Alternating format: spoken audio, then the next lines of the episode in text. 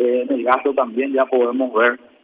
parte de la, de la política que está siguiendo el Ministerio de Hacienda de ir reduciendo los estímulos fiscales, de ir reduciendo los gastos para ir ya convirtiendo hacia resultados fiscales.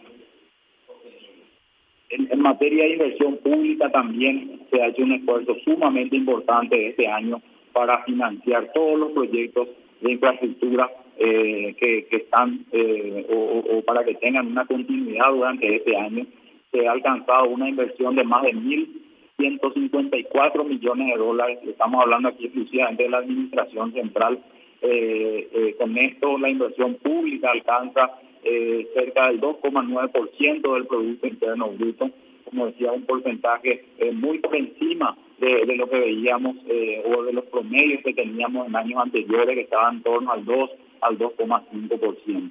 si miramos exclusivamente al, Ministerio de Obras Públicas, estamos hablando de una ejecución de, más de 880 millones de dólares que fueron realizados este año.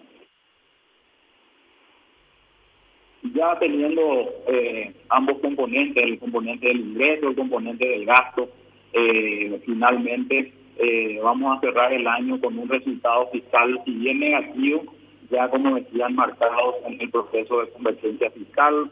vamos a cerrar con un déficit por debajo de lo que fue autorizado en la ley de presupuesto, era del 4%, entonces nosotros estimamos